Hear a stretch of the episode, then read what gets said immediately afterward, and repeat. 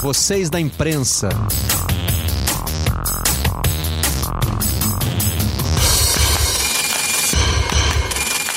Olá, eu sou Marcelo Barreto e este é o Vocês da Imprensa, o podcast do Redação Sport TV. Trazemos para essa mídia os assuntos que bombam na nossa bancada. E lógico, né? Nesses tempos de novo normal, temos que falar também de novas mídias. Por isso, nosso convidado de hoje, desta semana, é o Ronaldo Lemos, advogado, especialista em tecnologia em novas mídias. Ronaldo, bem-vindo a essa das muitas mídias que você frequenta, né? Obrigado, prazer imenso estar aqui com você, tá? Prazer é todo nosso. Você é, acompanha há muito tempo as transformações tecnológicas que, claro, né, passam também pelo trabalho dos jornalistas. E agora, nesse novo normal, elas estão mudando também a nossa forma de trabalhar. A, a sua visão é de que a pandemia acelerou algo que de qualquer forma já aconteceria tanto no jornalismo quanto em outras empresas, né? Essa plataforma que a gente está usando para se falar aqui, que é o Zoom, está sendo amplamente utilizada. Aliás, é uma empresa que cresceu muito durante a pandemia. Foi um processo de aceleração de algo que já iria acontecer ou é algo completamente novo mesmo? Ou só é novo para quem é tiozão da internet que nem eu, Ronaldo? Não, nada disso. É o seguinte, é, é um processo de transformação por necessidade, né? É, já iria acontecer, acho que a gente estava nesse caminho, mas poderia levar muito tempo para acontecer, por exemplo, esse, essa migração né, para o home office, que pelo menos uma parcela da população é, teve de fazer durante a, a, pandemia. Então, esse processo foi um processo de mudança 100% por necessidade as pessoas tiveram que se virar né, para conseguir manter é, alguma atividade de trabalho durante a pandemia. E os segmentos da sociedade que são mais conectados, a gente tem que sempre lembrar disso, né? Porque foram só eles que puderam migrar para o home office. Eles migraram, Agora, é, a grande maior, maioria da população brasileira nem teve essa opção, porque muitas vezes a pessoa não tem nem a banda, né, a conectividade que a gente está tendo aqui para fazer uma ligação de Zoom. Essa não é a realidade da maioria das pessoas no país. Mas para quem estava conectado, por necessidade, acelerou mesmo. Então, poderia ter levado 10 anos para a gente chegar nesse momento que a gente está agora e na verdade a gente teve que construir isso em alguns poucos meses e, e não tem marcha ré. É, depois que passar tudo isso, esse legado aí vai continuar. Esse processo está sendo também, claro, um pouco atropelado, né? Talvez muita gente não estivesse preparada, né? De uma forma geral, como é que você avalia a relação das empresas e das pessoas né, com esse passo, talvez um pouquinho apressado que a tecnologia teve que dar nas nossas vidas, Ronaldo? Olha, é, eu acho que tem é, questões novas, né? Então, por exemplo, quando a pessoa vai para o home office, rapidamente ela percebe que home office não é algo que, vamos dizer assim, você faz intuitivamente. Você precisa aprender habilidades novas. Você precisa aprender, sobretudo, a gerenciar o seu tempo. Porque é, se você trabalha de casa, existe a possibilidade de você ter que ficar trabalhando o tempo inteiro e, e, e as demandas elas não param porque está todo mundo pelo menos nesse segmento também em home office então é, a gestão do tempo né o que, que é hora de trabalho o que, que é hora é, de você ter lazer, hora com a família. Isso é, é uma coisa que é, é nova para muita gente que chegou agora nessa questão do home office. Outra coisa, tem que aprender a se organizar. Então não tem o chefe ou a chefe para estar tá ali em cima dizendo, ó, oh, faz isso aqui, as tarefas são essas, tem ali um quadro é, ou, ou, alguma coisa nesse sentido. Então você tem que é, saber organizar o próprio trabalho de uma forma também diferente. E tem que passa a ter que pensar em coisas como, por exemplo, segurança da informação, né? Quem trabalha remoto muitas vezes está trabalhando num computador que às vezes é o computador da família, os filhos também acessam é, e, e, assim por diante. Então parece simples, né? Que ah, agora eu vou trabalhar de casa, mas não é. e, e, e outra coisa banda, né, internet. Às vezes a família inteira dividia no mesmo roteador Tá lá a filha. Sei como é. Pois é, assistindo Netflix, o filho jogando um game e, e, e você precisa fazer uma conferência de Zoom. E, e cadê a banda para isso, entendeu? Então, é, é, são essas atividades que a gente está tendo agora que reaprender e, e a negociar também para que dê certo. É claro que existem atividades que fazem usos diferentes. Né? Por exemplo, no programa que eu apresento na televisão, Redação Sport TV, a gente já fazia uso da tecnologia, a gente já tinha entradas por Skype, isso na verdade só foi potencializado. Uhum. Durante um tempo eu apresentei o programa de casa, e aí é, tivemos que aprender a usar um programa de internet específico para isso, que tinha, evidentemente, grandes vantagens, mas também os seus problemas, né? além uhum. dos problemas domésticos. Né? No Redação, como eu costumo dizer, a gente teve o um pacote completo de criança entrando no vídeo, é, cachorro latindo, vizinho fazendo obra, tivemos o, o, pacotão completo e acho que todo mundo passou por isso. Né? É, agora, em outras nem, instâncias... Nem me fala, até posso te, te interrompendo ah, aqui, eu teve um vídeo meu que viralizou, eu estava dando uma entrevista ao vivo para a Globo News, falando de um tema seríssimo, que é o projeto de lei de fake news, e o meu interfone na sala não parava de tocar, sabe? E, e aí você fica, pô, e agora o que, que eu faço? Interfone Atendo o interfone? Não atendo? É, entendeu? Então, não tem silenciador, é, não tem controle remoto, não tem nada. Né? Ou vai lá atender ou já não era. Não tem o que fazer. Exatamente, e, e, totalmente inesperado.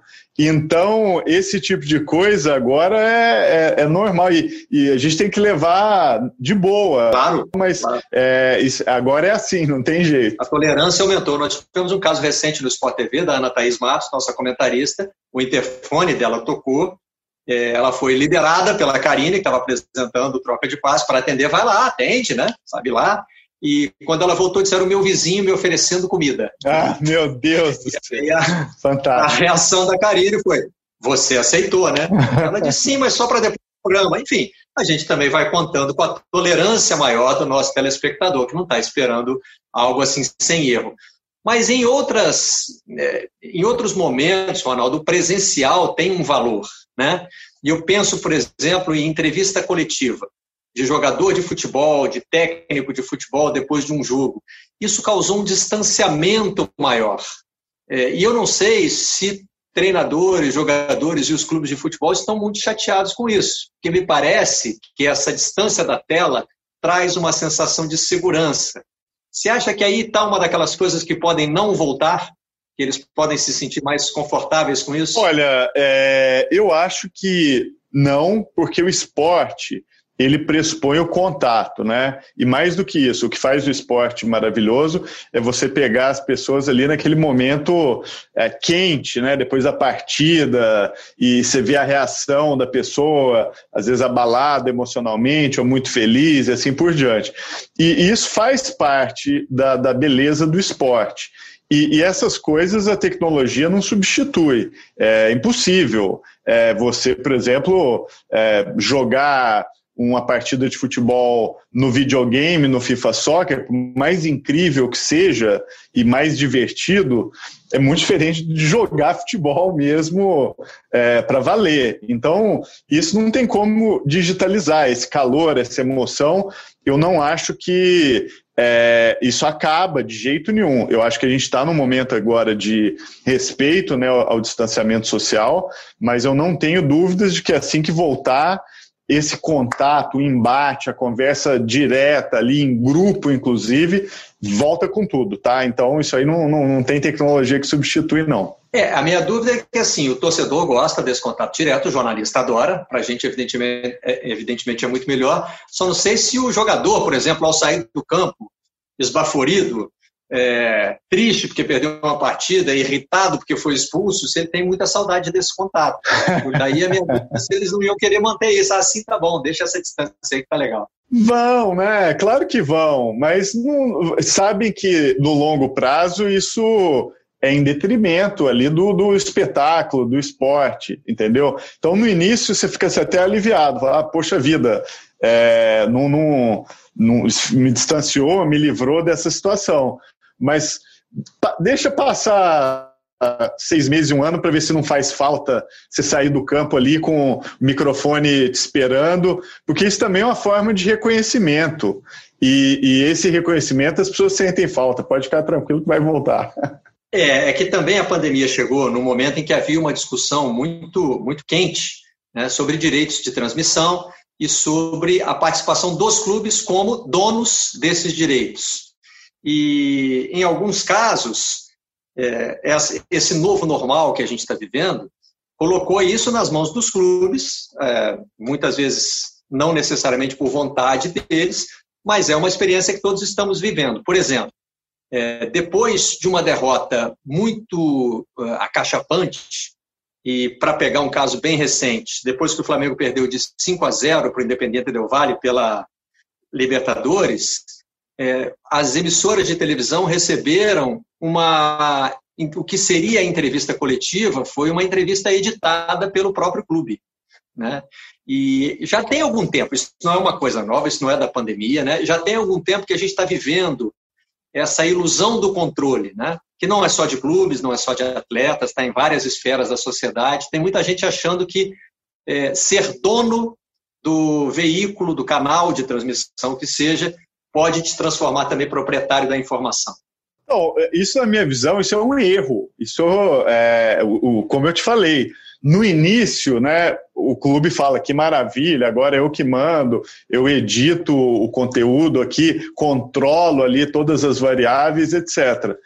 Depois de um ano, o, o torcedor, né, o espectador, ele percebe, e, e, e a, o que as pessoas buscam no esporte é a espontaneidade, é, é a imprevisibilidade, e, e, e, até assim a realidade, porque a gente está cada vez mais envolto de tecnologia, isso vai nos distanciando da realidade mesmo. É possível você viver num mundo hoje que é um mundo digital e que você fica só ali, etc.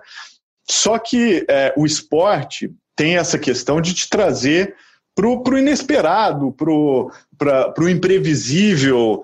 Então, quando as pessoas começam a perceber que aquele conteúdo é muito editado, que passou ali por 300 filtros, que teve diretor olhando, advogado editando e assim por diante, fica muito sem graça. E as pessoas começam a perceber. E, e na verdade, essa ilusão dos clubes ela é rapidamente rompida, porque nesse tempo de tecnologia direta, o que vai acontecer é que você vai ter os intermediários. Você vai ter gente com o celular na mão, ou, ou as pessoas é, até fazendo jornalismo, furando isso.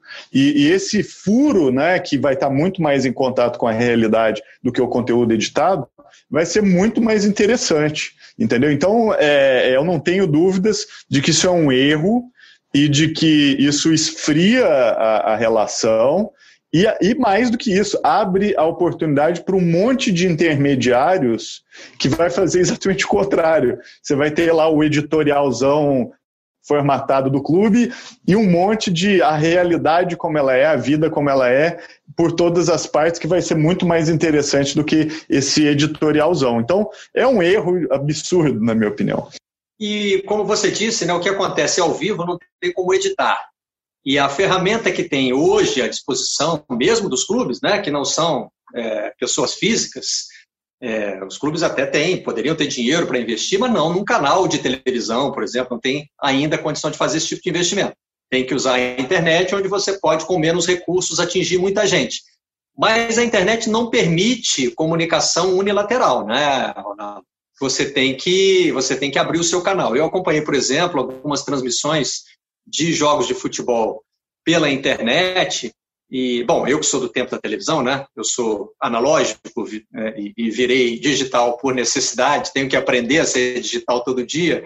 É, aquela, aquela, o que para mim é uma intrusão, eu nem sei se eu posso usar essa palavra, se tecnicamente ela é correta, mas assim, para mim era uma intrusão de uma quantidade é, é, é, incontrolável de mensagens que vão surgindo e eu não sei se é uma questão de ritmo, se eu é que não consigo acompanhar, ou se realmente é isso, se a linguagem é essa.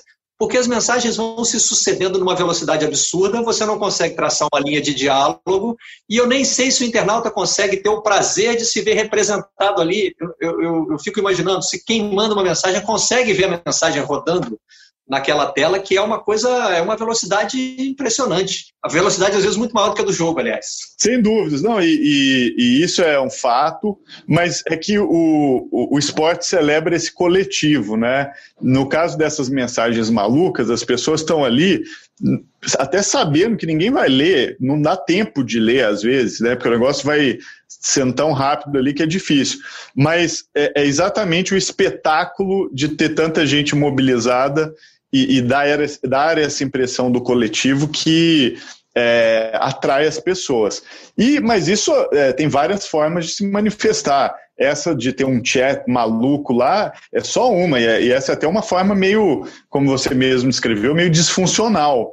É, o, o que o esporte faz é trazer as pessoas juntas, é, você é, assistir e chamar as pessoas para estarem ali junto, mandar mensagem para os amigos e, e, e, assim por diante. Então, é, é, é experiência, a experiência do coletivo, né, que pode tomar várias formas diferentes, que é tão atraente, né, que aquilo une as pessoas e desperta sentimentos e paixões, e, e há várias formas de, de se canalizar dentre elas até esses chats malucos ali que, como você, tem, você bem falou, não, não, ninguém consegue ler. É muito mais para dar uma sensação de que tem gente junta do que qualquer coisa, entendeu? É que o barulho da torcida mesmo, né? É, se a gente trouxer é isso. para o ambiente é geral, é a torcida. O cara está xingando o juiz, ele não está é necessariamente acreditando que o juiz está entendendo cada palavra que ele está dizendo, mas ele faz parte de um barulho maior, né? É isso, não, e é o, o, o coletivo que importa, né? É, é, mil pessoas gritando juntas e você no meio lá, é isso que é legal. Tem outra transformação em curso também, e, e que o, o, novo normal pode estar acelerando, que é um, um, novo tipo de cobertura, na verdade, um novo tipo até de, de jornalista. É, eu sei que a nossa classe, às vezes, ela é meio refratária a, a, a aceitar algumas novidades, mas muitas dessas pessoas são jornalistas como nós, formados na Faculdade de Comunicação Social e hoje se posicionam como blogueiros ou vlogueiros ou youtubers de clube. Eles falam em nome do clube, muitas vezes usam a camisa do clube para passar o seu, o seu noticiário, né? E os clubes têm aberto cada vez mais espaço. Esse não é um fenômeno exclusivo do esporte, né, Ronaldo? Essa, é, o que a gente com a visão de jornalista, chamaria de parcialidade da cobertura, faz parte do processo de democratização da comunicação nas redes sociais, né? Sim, e, e tem a ver até com polarização, né? É, esse momento que a gente está vivendo agora é um momento que, até as, pela forma como as redes sociais se organizam, elas erroneamente, na minha opinião, privilegiam informa, é, formas de comunicação mais extremas. Então, a pessoa que tem opiniões fortes, muito é, partidarizadas ou é, fechadas com uma determinada posição, elas, pela forma como as redes vêm se organizando, elas acabam se tornando privilegiadas, né? É, agora, está mudando também, porque isso é, é, é, aquela velha, velha frase, né? O meio é a mensagem. É, isso aconteceu muito porque o meio levou a esse lugar, privilegiou esse lugar.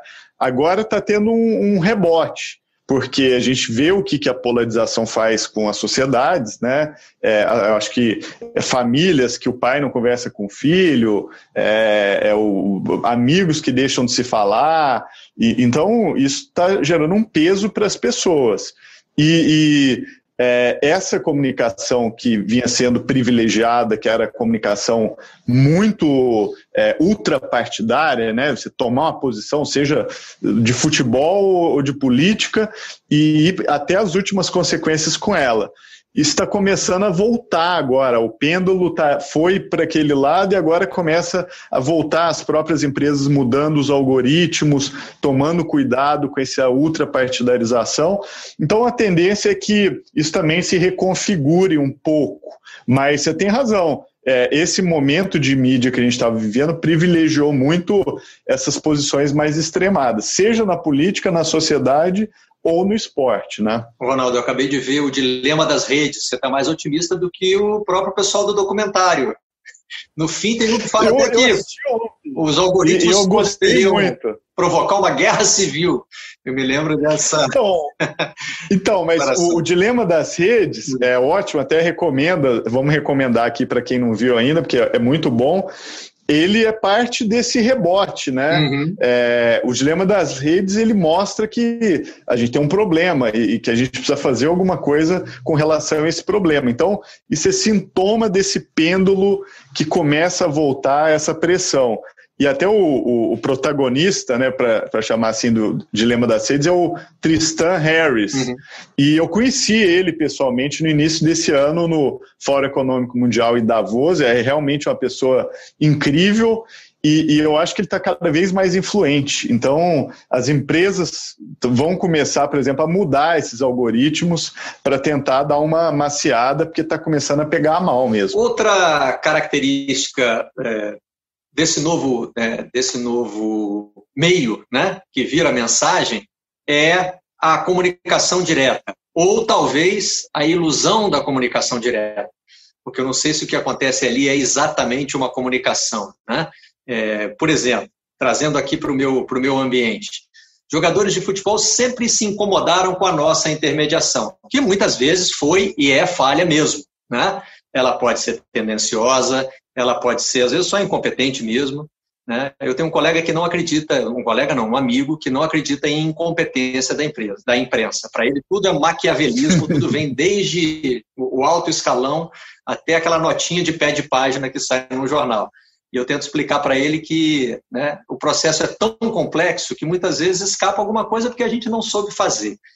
E o, o jogador de futebol me parece hoje, eu não, não posso falar assim, genericamente de o jogador de futebol, mas a gente vê jogadores de futebol acreditando que um contato direto com é, o seu torcedor pode substituir esse processo, mas tem muitas armadilhas aí, né, Ronaldo? Muitas armadilhas, porque é o seguinte, é, esse negócio do contato direto, especialmente para quem é jogador de futebol, celebridade, etc., isso é ilusório.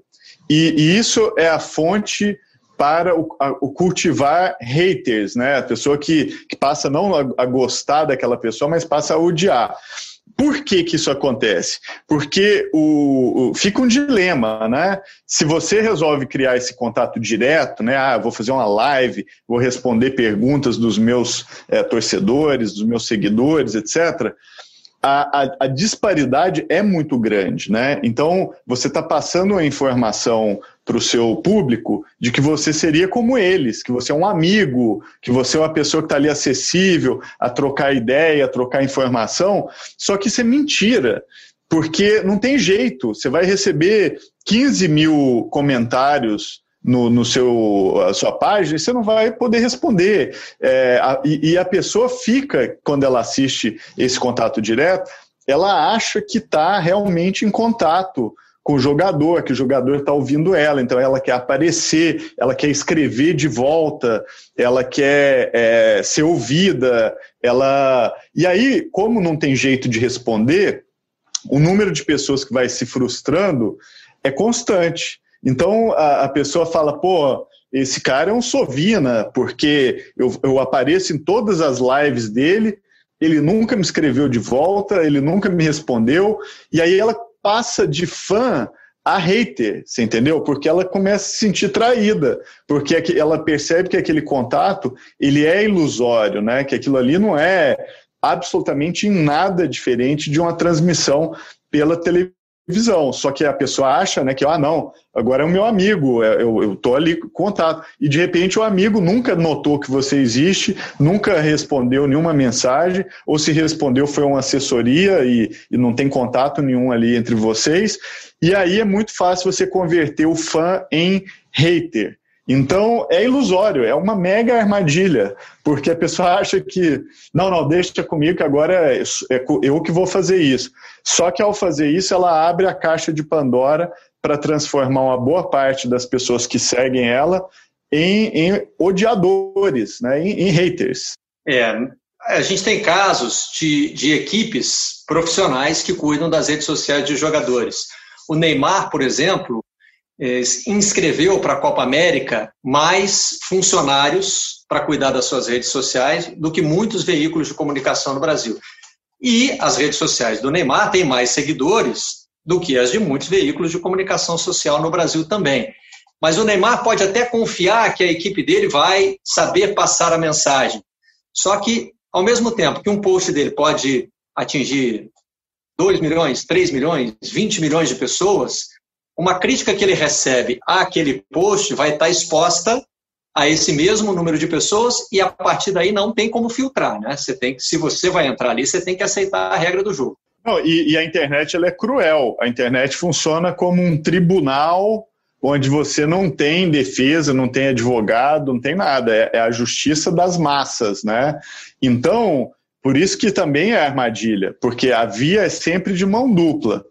E, e de novo, é, a, a, disparidade é muito grande, né? Então, o, o volume de pessoas que está ali envolvido é muito grande, não há equipe que você possa contratar que dê conta, por exemplo, quando uma lógica de multidão surge. E, e a gente sabe como é lógica de multidão, até porque é, você tem a questão, por exemplo, de briga de torcida e, e, e, a lógica, muitas vezes, da multidão que perde o controle, né? E às vezes é, a pessoa nem sabe porque que as pessoas estão brigando, mas como está brigando, eu vou brigar também. Então tem muito essa lógica é, em que a multidão ela é às vezes acéfala, né, no sentido de que você nem sabe o que está acontecendo, mas você fica contaminado pelo que está acontecendo. E nas redes é a mesma coisa. Então, por exemplo, sem um, uma mediação, né, um intermediário que pode olhar todos os lados, ouvir todas as opiniões e tentar buscar uma objetividade, você é vítima da subjetividade constante. E, e aí, não preciso, a gente não precisa nem contar as histórias, né, que são tantas, mas a lógica de multidão ela é implacável porque as pessoas tomam ali uma, uma decisão, uma, uma visão, pode ser baseada inclusive em informação falsa, em fake news, e aí aquela horda inteira fica incontrolável, não há assessoria de imprensa, não há nada que possa segurar isso, porque, de novo, a assimetria é muito grande. Então, é, é uma ilusão de controle mas eu sempre falo isso até num outro contexto que é da política. Eu sempre digo o seguinte: quem governa por redes sociais é governado por elas. É, não tem jeito. Se você acha que você está no controle ali, você não está no controle, você está sendo controlado por aquela multidão, pela lógica da multidão. E estar, é, vamos dizer assim, à mercê da lógica da multidão é uma posição que eu não invejo de jeito nenhum. É, uma, é um dos piores lugares que você pode estar é à mercê da, da, da, lógica da multidão. Quantas celebridades não, não desabam, né? não entram em, em, depressão? A gente tem o caso do Whindersson, né? que é um caso muito duro, é, e, e, eu acho que é, aquilo funciona como um, um, um conto de, de, de, de, cuidado. Assim, as pessoas podem prestar atenção ali e ver que a multidão, quando ela é implacável, é muito difícil. Então, esse controle é totalmente ilusório. Ronaldo, e você está falando aí desse perigo de ser governado pelas massas, né? E eu citei o exemplo do Neymar, ele tem uma equipe que cuida das redes sociais dele. Outros jogadores não têm esse privilégio. Podem ganhar bem, mas não tão bem quanto o Neymar e não tem essa estrutura profissional. No futebol ficou muito famosa a figura do primo, porque um jogador, quando posta bobagem na rede social, diz assim: é um primo meu que cuida, e foi ele que botou lá. É, eu, eu, queria explorar com você também como é que é essa, essa relação entre público e privado, né? Porque jogadores de futebol que têm milhares, às vezes milhões de seguidores, ainda querem ou acham que podem se comportar em redes sociais como se fosse uma pessoa comum. E a gente acompanhou agora o caso do Thiago Neves, que quando era jogador do Cruzeiro, usava as redes sociais para debochar do grande rival, do Atlético Mineiro, que quis contratá-lo. E aí qual foi a reação da torcida? Não, esse cara não. Teve protesto, teve ameaça de violência. Enfim, parece que é, ainda não caiu a ficha para muita gente de que a sua persona na rede social ela não pode ser privada se você tem uma exposição pública, né? Olha, de novo, quem governa por redes sociais é governado por elas. Quem quer controlar é, qualquer coisa por meio de rede social acaba sendo controlado. Então, é, isso que você falou é, é o ponto-chave. É, muitas as pessoas são ingênuas, elas acham que elas podem estar é, tá nas redes sociais, serem celebridades e se comportarem como pessoas comuns. Não pode, porque qualquer deslize, inclusive da vida privada que aflora, é, aquilo pode destruir carreira, fazer com que a pessoa perca contratos e perca, inclusive, oportunidades profissionais, que é exatamente o caso que você acabou de mencionar. Então, é, é precisa ter muita cautela, porque o, o, esse jogo, que parece que é um jogo de desintermediação, né? Ah, eu saí da mão é, da imprensa, eu saí da mão de não sei o quê. Mas, gente, a imprensa, no mínimo, busca objetividade, né? E, e, e a imprensa, você sabe, quem assina a matéria, se a pessoa errou, você tem lá a pessoa que assinou, essa pessoa aqui que assumiu a responsabilidade de estar tá falando daquilo. A, as redes sociais é, é campanha anônima. É, muitas vezes você não sabe quem está do outro lado, quem que produziu aquilo. Você tem agentes maliciosos ali que querem plantar uma informação. Você tem até na política o uso de robôs e, e, e coisas do tipo. E isso é muito pesado. Então, a, a pessoa, em vez de ganhar controle, ela perde. E, e eu acho que assim é, essa tensão entre pessoa pública e, a, e achar que dá para ser é, se comportar como se fosse um, um, uma pessoa comum né, na internet é, é, perigosíssimo. E, de novo, não tem marcha ré. Às vezes a pessoa pisa na bola uma vez e aquilo é suficiente para destruir, é, não, às vezes nem tudo, né, mas uma parte significativa do futuro profissional que a pessoa tinha no esporte. Quando você falou aí da proteção do anonimato, eu me lembrei de um outro caso recente, que foi uma ameaça ao filho do Fagner, jogador do Corinthians, um garoto de 10 anos, é, que tinha conta em rede social, depois os pais tiraram, né, e que sofreu ameaças de supostamente de torcedores do Corinthians, né? Quando você falou sobre a, o comportamento de multidão, eu me lembrei que um promotor do Ministério Público de São Paulo defende, até por conta do futebol, da violência das organizadas, a criação da lei de multidão. Que se você, é, numa manifestação pública, seja política ou seja um evento esportivo, você é, promove um evento de violência que pode ser escalonado, você estaria sujeito a penas mais graves. Né?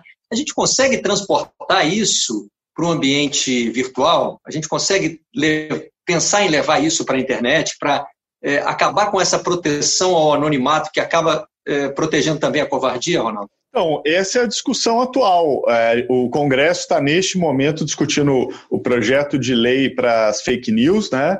E, e curioso, tudo isso que a gente falou para o esporte ou pelo menos boa parte disso, também faz parte da discussão do projeto de lei das fake news. E, e o, projeto trata exatamente disso.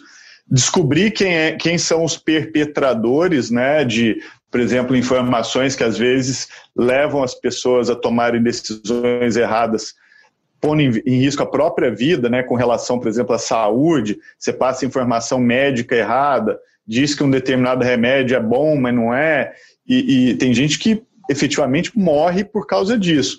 Então, é, um dos dilemas do projeto Fake News é como é que descobre essas pessoas. Então, é, você vê que a discussão é muito parecida.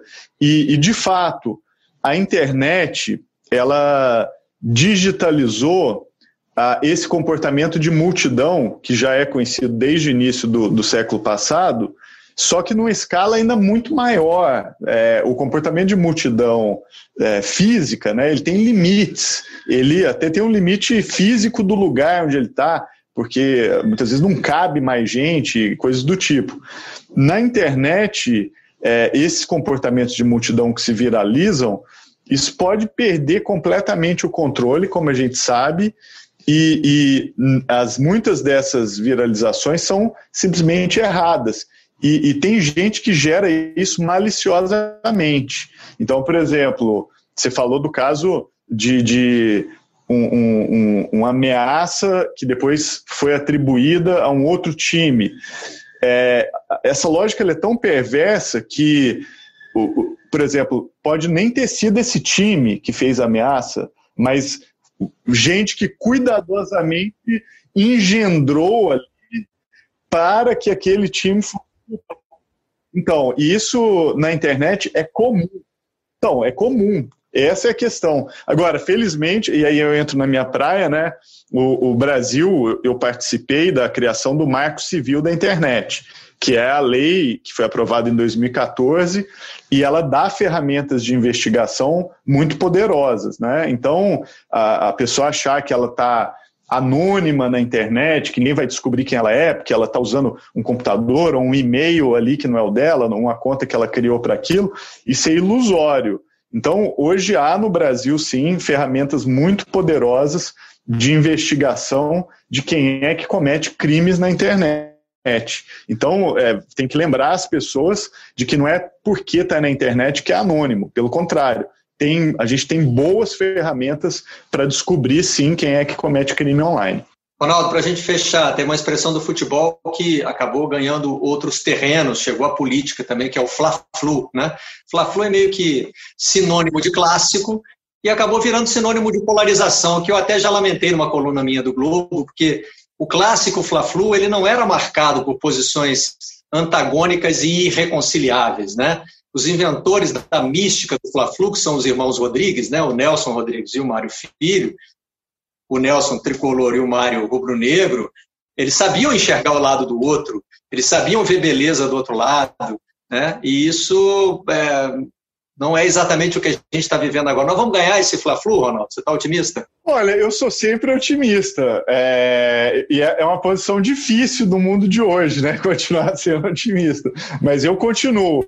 E, e, o esporte é um belo exemplo, né? Porque o esporte tem a coisa da camaradagem, né? Você pode é, odiar o, o, adversário e torcer contra ele, etc. Mas você sabe que tem uma relação de interdependência ali que sem o adversário, qual é a graça? Você entendeu? Para quê? Entendeu?